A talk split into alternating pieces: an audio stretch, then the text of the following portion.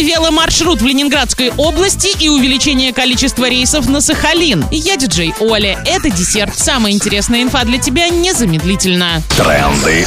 Бренды. Цветы для всей женской половины коллектива закажи заранее в салоне цветов Арт Букет. В Международный женский день подари внимание каждой девушке. Арт Букет принимает заказы и от маленьких компаний, и от огромных предприятий. 30 68 98. Воснецова 21. Цветы от Арт Букета правят праздником. ИП Алексахин ВВ на правах рекламы.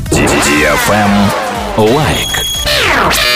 Летнем сезоне воздушной навигации авиаперевозчик «Россия» в три раза увеличит число рейсов из Москвы на Сахалин. Так, с 16 мая перелеты из столицы в Южно-Сахалинск будут совершаться два раза в день, а с 4 июня вылетов будет три в день. Сейчас по этому маршруту авиакомпании «Россия» выполняется один рейс в день. Стоимость билетов составляет примерно 24 тысячи рублей в обе стороны. Эксперты турбизнеса отмечают, что поездками на Дальний Восток чаще всего интересуются опытные путешественники. Российские Российские туроператоры предлагают недельный экскурсионный тур на Сахалин без перелета от 85 тысяч рублей, а более насыщенный тур в формате экспедиции обойдется намного дороже. Travel Guide. В Ленинградской области проложили новый туристический маршрут для велосипедистов. Его протяженность составляет 400 километров. Веломаршрут соединяет Сосновый Бор и Шлиссельбург. Катаясь по нему, путешественники смогут насладиться видами Финского залива, Копорской крепости и Соснового Новоборской атомной электростанции. Путешествуя по маршруту, туристы смогут побывать в усадьбе Делицы Елизаветина и других старинных усадьбах, сохраняющих дух 18-19 столетий, посетить императорские охотничьи угодья и памятники Великой Отечественной войны. На этом все с новой порцией десерта специально для тебя. Буду уже очень скоро.